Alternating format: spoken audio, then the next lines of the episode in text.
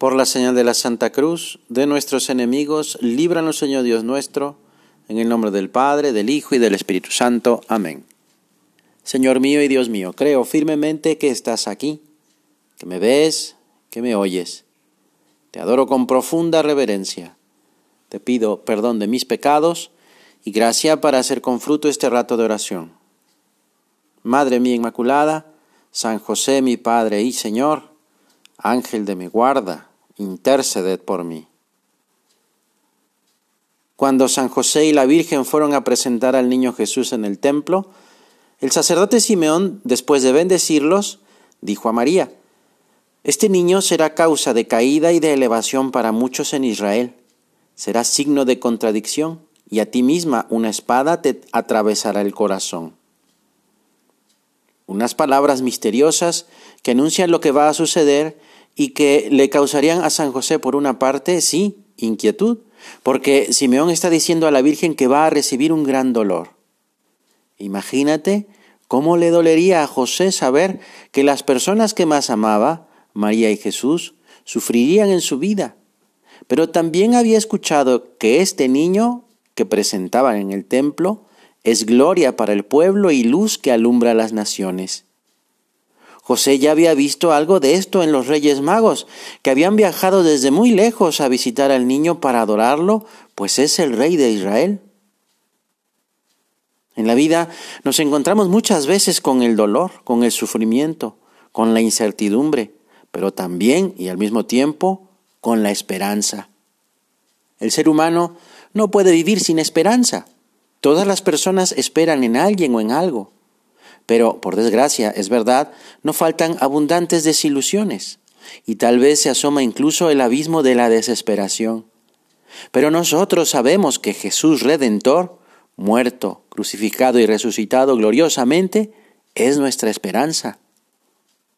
La verdad es que tenemos una ventaja respecto al bueno de San José, que nosotros ya sabemos lo que pasó con Jesús, que resucitó.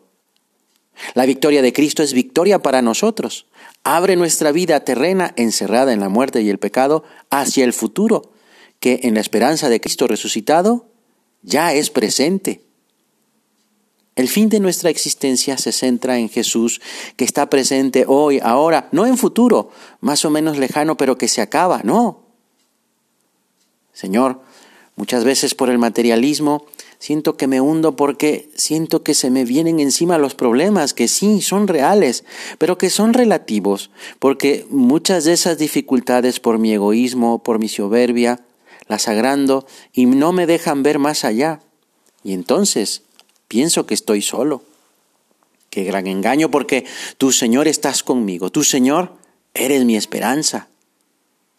La meta de la esperanza es estar unido a Jesús Dicho en otras palabras, el objetivo de la esperanza es la santidad. Y la santidad la quiere Dios, porque Él mismo lo ha dicho. Yo te he elegido desde antes de la constitución del mundo para que seas santo. Es decir, Dios quiere vivir conmigo. Entonces, la esperanza de Dios soy yo. Eres tú. Dios confía en mí y en ti. Por eso es que nos da los medios sobrenaturales para ser santos, para cumplir esa misión que nos ha dado en la vida. Así pensaba José. Por eso es que José actúa confiando en Dios, aun cuando ya ha padecido algunas incomodidades y sufrimientos. Su hijo ha nacido en una ciudad que no es la suya. Es más, ha nacido en una cueva, y además se da cuenta, por las palabras de Simeón, de que habrá más complicaciones. Pero supo vivir tal y como el Señor le pedía porque confiaba en Dios, tenía esperanza.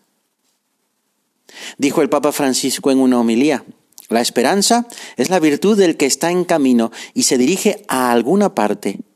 No es por tanto un simple caminar por el gusto de caminar, sino que tiene un fin, una meta, que es la que da sentido e ilumina el camino.